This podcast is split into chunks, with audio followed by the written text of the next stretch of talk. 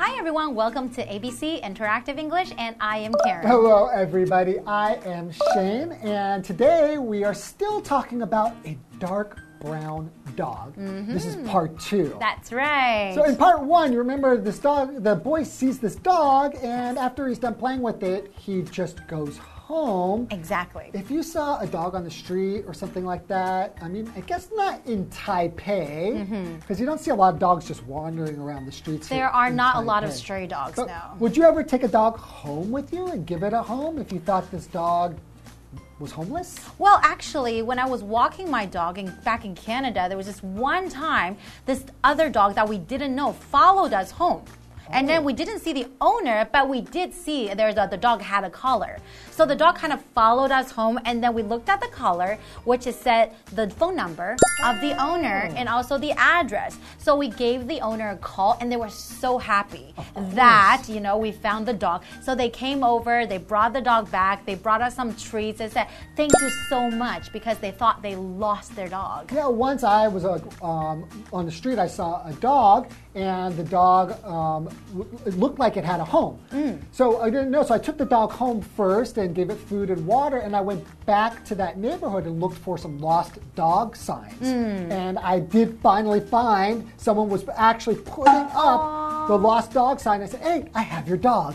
I'm like, "Oh my God, thank you so much!" And he tried to give us money, mm-hmm. but we didn't accept the money, of course. But it's like the worst feeling if you ever lose your dog, I've right? lost my dog before, and luckily somebody brought it back to me. It's- Okay. oh, it's so scary. It is. It's like losing your child, right? Totally. Mm. All right, let's get into part two and see what happens with the dog and the boy. Let's go.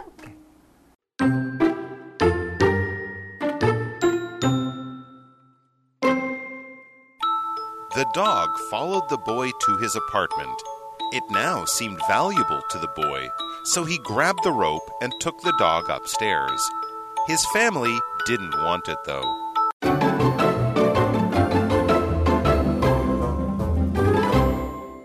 All right, so let's continue the story A Dark Brown Dog. All right. Alright. I wonder what's going to happen next. Let's find out. The dog followed the boy to his apartment.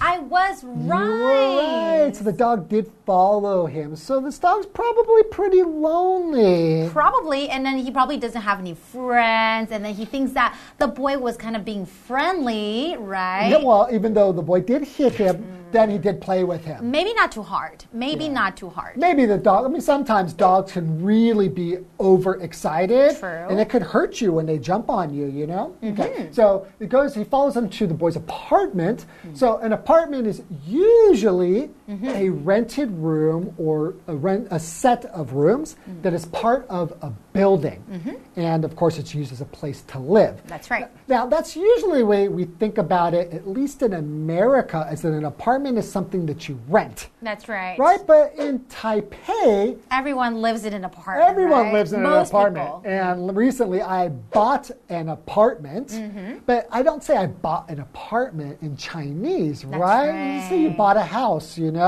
But I told my friends I bought a new house in America, and they said, wait, that's an apartment. You bought an apartment? Why didn't you buy a house? Mm. That's It's a different culture. Exactly. So our example here is we lived in an apartment for several years before buying a house. Mm. That's what you do in America. That's you right. rent an apartment and you save money and then buy a house. So in different countries, you have different cultures, right? Right. Mm. Okay, so what happens next? Okay. It now seemed valuable to the boy, right? So the mm. dog started to have some value, right? Mm. So he grabbed the rope and took the dog upstairs. Aww, so I guess the boy really liked the dog as well, right? Yeah. It seemed valuable to the boy. So we have this vocabulary word here, valuable, and that is an adjective. So Hmm. usually something valuable is something that worth a lot of money, but when we're talking about the dog, we're not talking about money. Something that means a lot to you. Right, and you can see that this thing has a lot of, like, it can do something for you, give you happiness. right? Mm-hmm. Exactly. So not necessarily about money, but a lot of times we do use it for money. For example, the watch is extremely valuable. That means it costs a lot of money. You know what? Our friendship to me is quite valuable. It's very valuable to me too. Really? Yes. That means it means a lot. High five. okay, we have another vocabulary word, grab. Right, so we grab the rope. Mm-hmm. That's right. So to grab means to quickly take and hold someone or something. In this case, it was the rope, right? That's right. With your hand, or it could be with your arms Mm-hmm. too. So, for example, she grabbed him by the wrist. Maybe she wants to take him somewhere and show him something, so she would grab him by the Maybe it's wrist. her right? boyfriend. Oh, look, look, look! I want you to buy this nice watch for me. Maybe. okay, we have another vocabulary word here upstairs. And right here, we're using it as an adverb. So upstairs basically just means on or to a higher floor of a building. So hmm. in our example sentence, it says, when you go upstairs, bring these towels with you. Hmm. So if you want to go upstairs, make sure that you take the towels. Maybe you want to dry yourself or something like that. but what if the towels are upstairs and you need to go downstairs? downstairs? It'd be upstairs or downstairs. That would be the opposite of upstairs, right? Right. Okay, so continuing the story, his family didn't want it though. Aw, so you mean the family didn't want the dog, Right? right? They, they don't see his value. Hmm, that's kind of sad. Well, you know what? Hmm. Like what I did to my, I brought a dog home. Uh, we call it a stray dog. That's right. A dog that doesn't have a home, we call it a stray dog. So I found a dog and I brought it home, and I wanted to try to find its owner, Mm-hmm. right? But I really liked the dog too, so I wanted to keep it. But my dad said we cannot have another dog. Mm, oh, because you already had one, Right? Actually, we had two dogs at that point. oh, okay. And I said, That's okay, Dad. I'm, we're not going to keep it, but let me just keep it here for a while until I can find its home. Oh. Okay. My dad said, Fine, one week. Uh-huh. I said, Okay, okay. After one week, I said, Dad, just give me a little more time. Okay, one more week. And then one more week is one more month. And then pretty soon, I got the dog. because your dad also fell in love with the He dog. started to see the value of this dog because it was so sweet. See, that's what happens when you spend time with animals, right? Mm. You really, your relationship or friendship really grow. Right, and the dog will grow on you. Exactly. If you say something grows on you, that means you start to see its value and you start to love it, right? Definitely. Okay, well, how about let's take a short break and we'll be back to find out what happens next. Okay.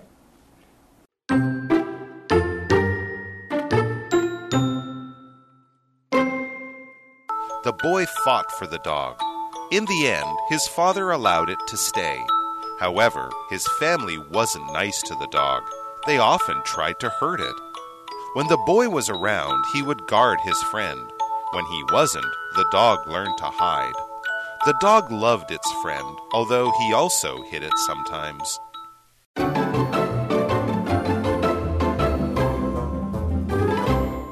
Welcome back, everyone. So, before the break, we were looking at the story, and the story was telling us that so the dog followed the boy home, Right. right? But the family, they didn't really want the dog. Well, the boy found the dog very valuable, it was very meaningful to him. Yeah. But then I guess the family, he, they didn't want the dog. So, what is the boy going to do? Just to leave the dog outside? Let's find out. Mm-hmm. The boy fought for the dog. Mm. In the end, his father allowed it to stay. Hey, that's what happened to your story, right? Right. I kind of fight, but I didn't really fight for. I just kind of tricked my dad. but I did, yeah, I did fight for the dog a little bit. So when we say to fight for something, mm. that means that you try to fight in support of that thing. So in this situation, you're trying to get your father To agree. to agree with you and to support your decision to keep the dog. Mm-hmm. And we could mean this also like if you're a soldier or something, you might fight for your country. That's right. But in this kind of a situation, what you're trying to do is convince somebody to do something. That's right. So, for example, we could say, I think we should fight for higher pay. Oh, that's right. Right? I think we do a really good job. We should get paid more money. We should fight for it. but we're not going to really so then, fight. so then Shane is going to go to our boss and he's going to say that, right? I was hoping you would do that. no? Okay, let's think con- you- you should do it. Let's continue the story. Okay, and the story continues by saying, however, his family wasn't nice to the dog.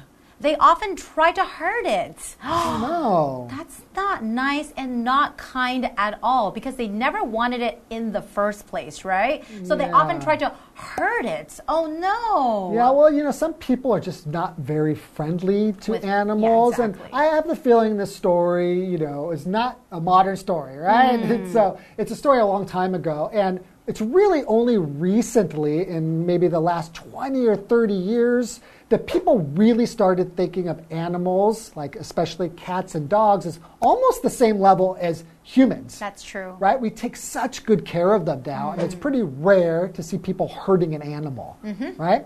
Okay, let's continue this story. When the boy was around, he would guard his friend. Ah, so when he was around, that means around the dog, right? Right. So he would guard his friend. So to guard means to protect someone or something from danger or attack because we know that the family sometimes would try to hurt it, right? So of course, he would step up and try to protect his friend. They would guard his friend, right? So for example, the soldiers are guarding the president. That means they're protecting the president. Right. When he wasn't, the dog learned to hide. So, you know, dogs are actually really, really smart. They know who really love them, right? Yeah, and if it sees it, even sometimes dogs will, not just sometimes, always, they can really feel your energy. Mm-hmm. So if you have like a negative energy or you're showing kind of like anger or even fear of a dog, Yes. that makes them actually feel fearful too, Mm-hmm. right? And can also make them angry. So in this case, the dog just got scared because they could feel that negative energy. Or they already learned if I stay here, I'm going to get hit. So Mm-hmm. it went and hid away. That's so sad. So continuing, the dog loved its friend, although he also hit it sometimes. That's something I don't understand. I mean, uh, you don't have to hit a dog, right? Of course not, yeah, yeah. But I think, like, especially these days, you know, people have really learned you really shouldn't hit your companion animals, Exactly. like dogs and cats, or really you shouldn't hit any animal. Mm-hmm. Uh, but I think maybe in a long time ago, people that was a way, like people hit their kids still, right? Mm, that's true. When you want to discipline them, you will hit them to try to make them change what they're doing. Exactly. But I think there are different ways that you can go about doing this, right? You should never use violence to try to change somebody's behavior. That's right. And we do have a vocabulary word here to hide because the dog learned to hide from Yeah. the family that were hurting it. So, to hide basically means to go to or stay at a place where you cannot be seen or found. So, for example, she hid under the bed. Maybe she's scared of something and then she went to hide under the bed. So, hid is past tense for hide. Yeah, and I don't think hiding under your bed is a really good hiding place. No. You see that a lot in like movies. Yeah, someone who wants to try to hide and they're in their bedroom, they go under the bed. And that is the first place. Everyone knows Yeah, exactly. you're probably going to hide under the bed. Mm-hmm. so I don't know where the dog hid, but dogs are pretty smart. Hopefully, it found a good place. That's true. Okay, well, that's all the time we have for today, but we will learn about what happens next in part three. Right, I can't wait to find out.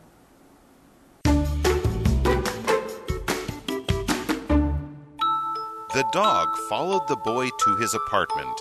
It now seemed valuable to the boy, so he grabbed the rope and took the dog upstairs. His family didn't want it, though.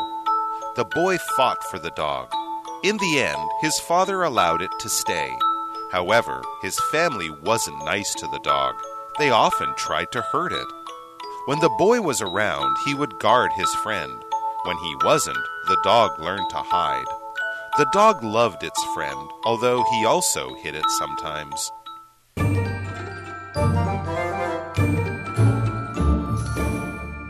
Hi, I'm Tina。我们来看这一课的重点单字。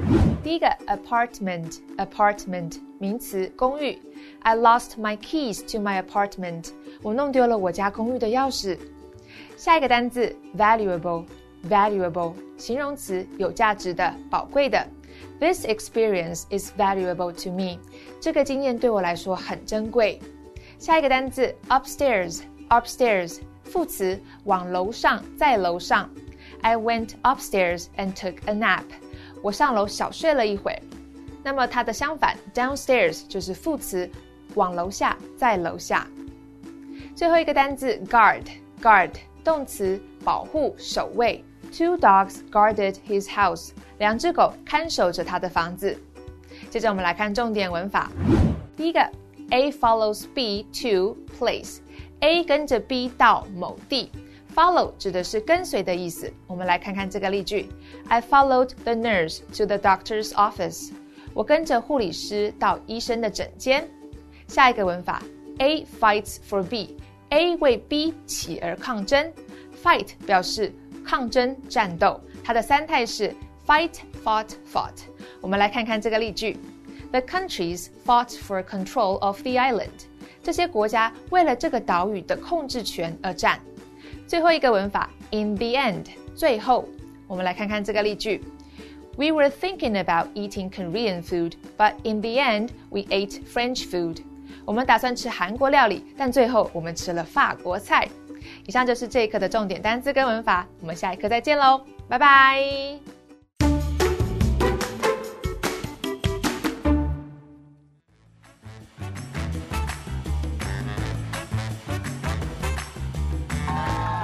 Hi everyone, I'm Vivian. I'm Josh. And today we're playing Word Drop. We have three words or phrases that we have not seen on these cards, and we have to work them into a conversation as naturally as possible. You ready? I am. Okay. Um, so I have two lovely dogs at home. One is a Shiba and one is a boxer mix, and they are the love of my life. Okay. Um, they, I take them walking. We do everything together. I take them on every adventure that I can. But one thing that is really annoying to me is that uh, when they start barking when someone rings the doorbell because they think they're on guard. oh, yeah. Pets can just get out of control sometimes. Uh, my first pet actually was a rat. It was a white rat named Snowy. Because uh, my sister, she used to breed rats and sell them at the market, uh, which was quite entrepreneurial of her at the time. She might have been like maybe four, 12. So she's going down to the market and selling rats to people on the street. And um, this is a true story. So from that age, I was probably about six. Yeah, so a rat was my first pet. But now in Taipei, I don't have any pets because I can't have any in my apartment. Yeah, that is really sad that you, Yeah. you can't um, have your rat pet in your apartment in Taipei. Um, to me, I feel like having an animal around is something that is very special, and having that companionship and the unconditional love that comes from an animal, to me, that is so valuable. having animals is pretty great like that. Uh, and I think it's probably a reason why more people want to have pets and animals than they do friends.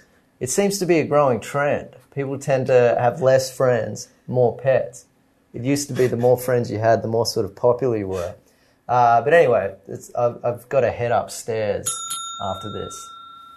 Okay, yeah, um, yeah, we can, we'll, we'll work on that. Um, um,